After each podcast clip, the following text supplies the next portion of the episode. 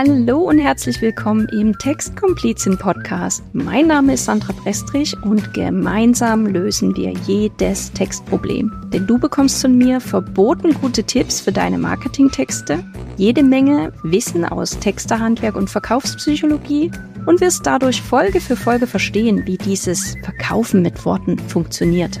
Und jetzt geht's auch schon los. Ohren auf und viel Spaß beim Zuhören.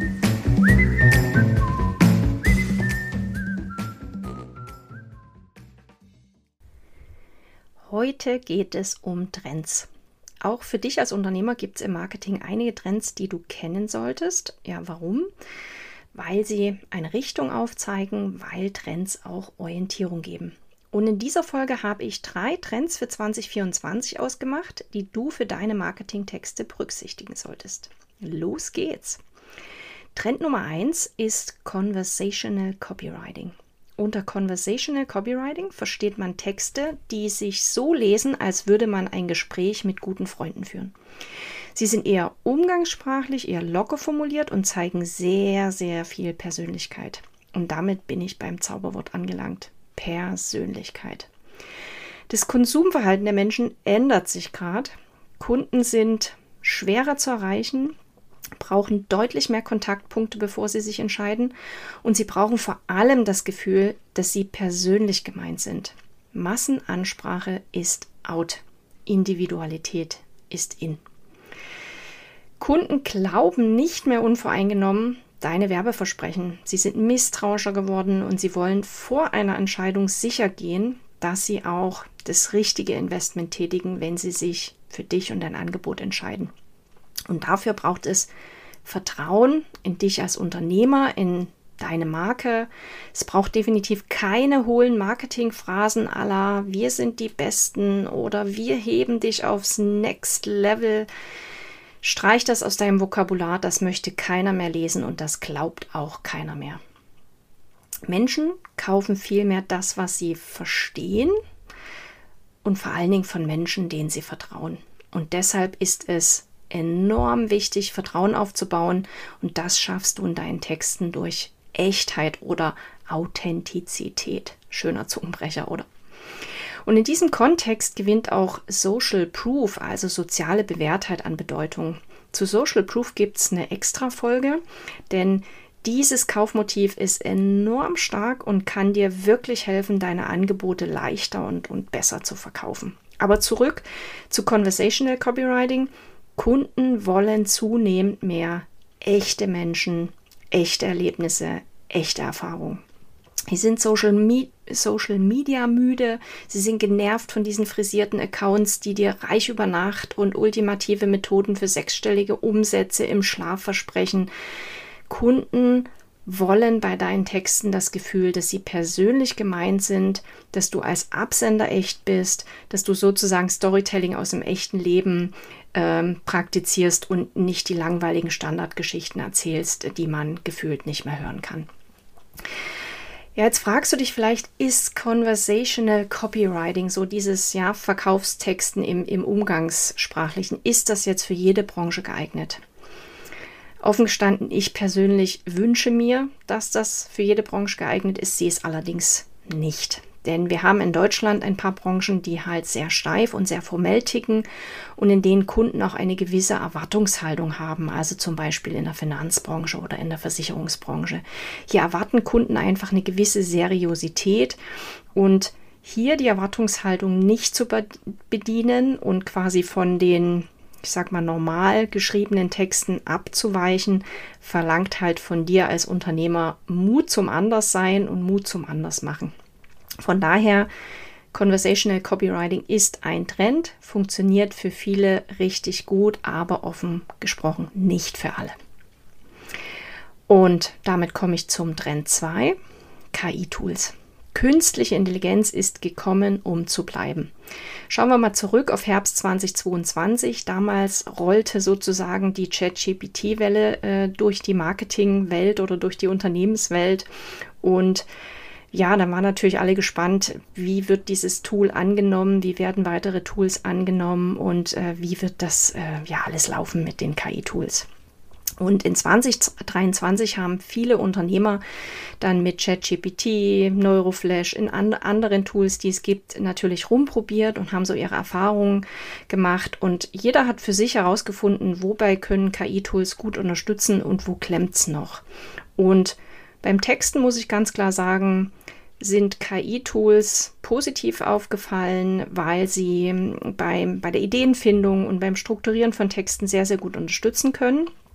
Tatsächlich sind sie aber nicht so gut ab äh, oder haben nicht so gut abgeschnitten, wenn es darum geht, den Faktencheck dann am Ende wirklich zu liefern. Also wir kommen Stand heute auch nicht darum, darum herum, dass wir Texte, die durch KI-Tools sozusagen generiert werden, nochmal auf Fakten, auf Wahrheitsgehalt überprüfen und was tatsächlich auch noch nicht so überzeugend äh, funktioniert aus meiner Sicht, ist die Tonalität. Also wenn ein Unternehmen wirklich eine ganz äh, spezielle Tone of Voice hat, eine ganz spezielle Unternehmenssprache, können das KI-Tools aktuell auch noch nicht 100% abbilden. KI-Tools sind Sprachmodelle, es sind keine Wissensmodelle. Von daher, die werden sich weiterentwickeln. Da wird noch ganz viel passieren. Es bleibt definitiv spannend, aber Stand jetzt, Anfang 2024, sehe ich ChatGPT und Co. als Tools, also als Werkzeuge, die wunderbar unterstützen können im Marketing, die aber noch kein hundertprozentiger Ersatz für menschliche, ja, menschlich Schreibende sind, also für Texter wie mich. Trend Nummer drei, und hier würde ich sogar sagen, das ist weniger ein Trend, sondern vielmehr eine Notwendigkeit, ist leichte Sprache. Ab Mitte 2025 kommt das Barrierefreiheitsstärkungsgesetz für Websites. Oh, was für ein Zungenbrecher. Barrierefreiheitsstärkungsgesetz. Das heißt übersetzt, wer über eine Website elektronische Dienstleistungen anbietet, also zum Beispiel einen Online-Shop hat oder auch die Kontaktaufnahme für ein Kundengespräch anbietet, der ist ab Mitte 2025 dazu verpflichtet, die Website barrierearm im Sinne des Gesetzes zu gestalten. Natürlich gibt es auch bei diesem Gesetz wieder Ausnahmen, aber erstens darf ich keine Rechtsberatung äh, vornehmen und zweitens würde das die Länge dieser Folge wirklich sprengen. Deshalb kurz, was bedeutet Barrierefreiheit für Websites? Nun ja, es gibt eine ganze Reihe von Problemen, die Menschen mit Beeinträchtigung haben, wenn sie eine Website nutzen wollen. Dazu zählen zum Beispiel schwache Kontraste zwischen dem Text und dem Hintergrund. Entweder durch äh, spezifische Helligkeit oder durch bestimmte Farbtöne, die für Menschen mit Rot-Grün-Blindheit nicht gut voneinander ja, unterschieden werden können. Weiterhin sind oftmals die Texte viel zu klein dargestellt und lassen sich eben nicht vergrößern. PDFs, deren Texte nicht erkannt und deshalb auch nicht vorgelesen werden können, stellen ein Problem dar. Und natürlich auch komplizierte, bürokratische, verklausulierte Sprache. Und hier kommt leichte Sprache ins Spiel.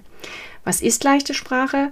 Leichte Sprache ist ein Sprachkonzept, welches von Menschen mit Behinderung gefordert wurde.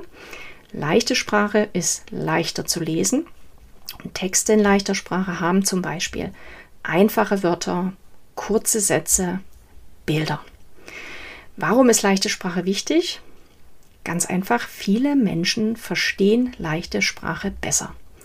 Und damit sind sie eben nicht nur für die knapp 8 Millionen Menschen mit einer anerkannten Beeinträchtigung, wie zum Beispiel einer Sehschwäche gemeint, sondern du darfst nicht vergessen, die deutsche Gesellschaft wird immer älter. Und die sogenannten Silver Ager oder Best Ager sind kaufkräftige Kunden, die auch immer mehr online kaufen wollen, die auch immer stärker Apps nutzen.